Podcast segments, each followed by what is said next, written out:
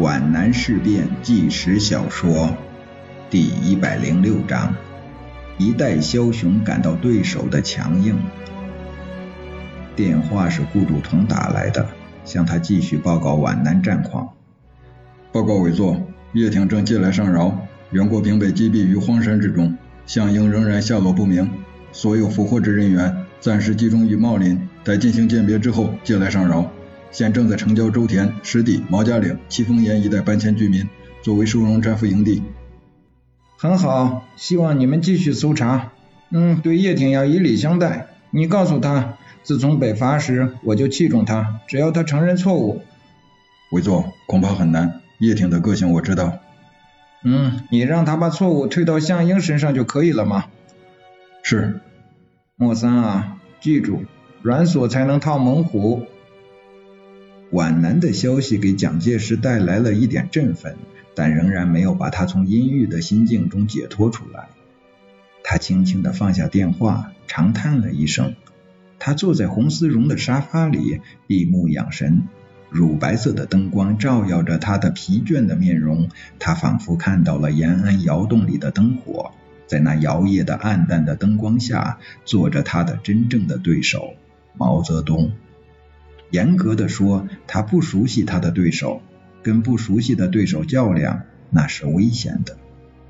五次围剿，他打赢了，但输的并不是毛泽东，而是其他人的错误。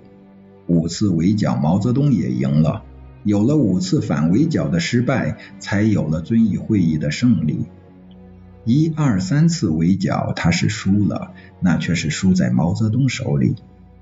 在国共两党这个棋盘上，在对杀之中，他赢过几盘，像一九二七年四一二清党，像一九三四年的五次围剿，但他赢的不是毛泽东。他也输过几盘，却是输在毛泽东手里。嗯，我对付不了他，日本鬼子也对付不了他。日本内阁像走马灯似的旋转过去，可是没有一个能改善华北的战局。他们开始。只懂得乱打乱攻，现在碰得头破血流之后，又搞了个治安肃正计划。华北的日军司令山田元大将刚刚颁布了这个计划，就滚蛋了。治安肃正计划不能奏效，因为那是搬用我在江西剿共的老办法，三分军事，七分政治。现在又派了个多田骏来，提出了竭泽而渔的办法，也是我在江西用的老办法。无非是三光政策嘛，制造无人区，我看也不见得有效。嗯，去年八月，共产党竟然发动了百团大战，这下把日本打疼了，也打醒了。他不能不抽调大量兵力去巩固后方。在军事上，我是轻松多了，中央军和日军基本上处于休战状态。可是，共军的翅膀是越来越硬了。他看到了不祥之鹰在他头上飞翔。华北危急，华中也危急。今天的华中不就是昨天的华北吗？今日的华北不就是明天的华中吗？毛泽东派刘少奇化名胡服到了华中，他们当做生命线来跟我争夺华中了。陈毅、粟裕是可怕的，韩德勤不是他们的对手。皖南、江浙、闽赣、两湖、桂粤。都有共产党的根基，难道明日的华南就是今日的华中，昨日的华北吗？蒋介石想进入一场凶险的梦境，多么严重的局势，多么可怕的前景。毛泽东能控制中国吗？蒋介石嘟囔着，他在祷告。不能，嗯，不能，他没有这样的力量，也没有这样的威望和能力，不能。他肯定着。自己在镇定着自己，但他又动摇了。今天不能，那么明天呢？明天不能，那么将来呢？将来，这是多么可怕的字眼！他蒋委员长不也是为未来而做拼死的斗争吗？也许叫挣扎更合适。历史无情，未来总是要到来的，不管是吉是凶，是祸是福，是好是坏。他总是要到来的。嗯，我要给共产党安排个什么样的未来呢？蒋介石紧闭着嘴唇。到了非下狠手不可的时候了。绝招在哪里呢？也许曲线救国是最好的办法吧。是的，是的，用国军的名义打八路军的是不行的，太不得人心了。换装，让他们投降，顶着汉奸的名义去干，日本人是会欢迎的。是的，是的，让那些糊涂虫们去骂汉奸好了，他们根本不懂得曲线救国的奥妙。凡统治者无不懂得人心向背的重要，无不懂得水能载舟亦能覆舟的道理。既要倒行逆施，又要得到人心，怎么办？只能靠欺骗，只能靠手腕。当独裁者找到曲线救国的妙策之后，他的沉郁之心得到了重振。他那阴鸷灰冷的目光，仿佛又看到了过去的辉煌的梦境，胸中又沸腾起豪壮的激情。他站起来，在密室的厚地毯上踱步转圈，他的情绪也在转圈。他时而沉郁孤独，时而亢奋跋扈，时而是获得暴利后的狂喜，时而是预感破产临近的疑惧。这种变幻无常的情绪，构成了他特有的矛盾的复杂的精神状态。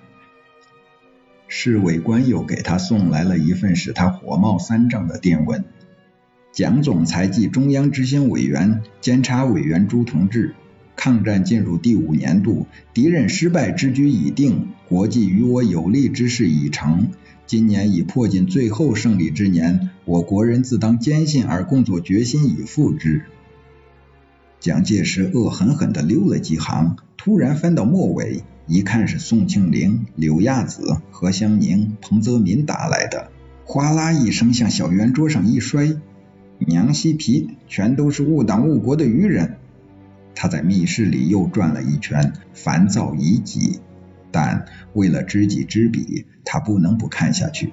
更何况电文不是给他一个人的，很可能已经公之于世了。不料最近讨伐共军之声竟甚嚣尘上，中外视听为之一变。国人既惶惶深忧兄弟戏强之重现今日，友邦已窃窃私议中国抗日之势难保持。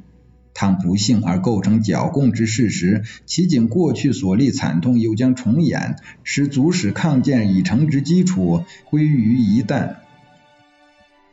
嗯，愚蠢，愚蠢！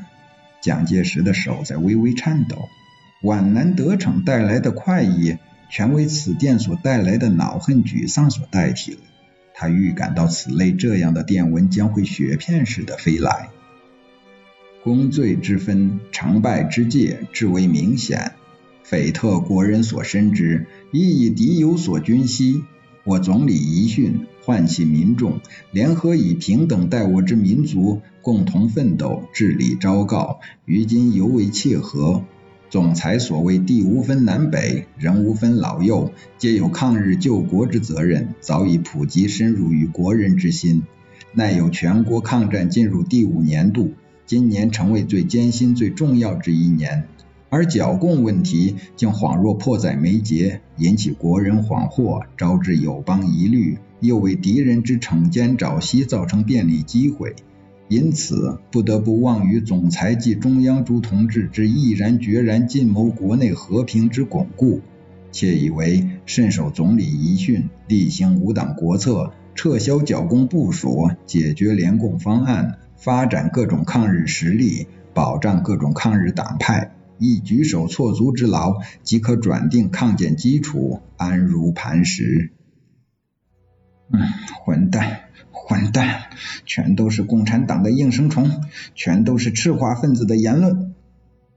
此时，艳丽的阳光透过彩色玻璃射进室内，使他产生了一种生涩的不快的亵渎感。他愤恨已极，把电文一团向着窗口打去，像抛去一个炸弹，然后向侍卫官歇斯底里的叫道：“以后这样的东西不要送我。”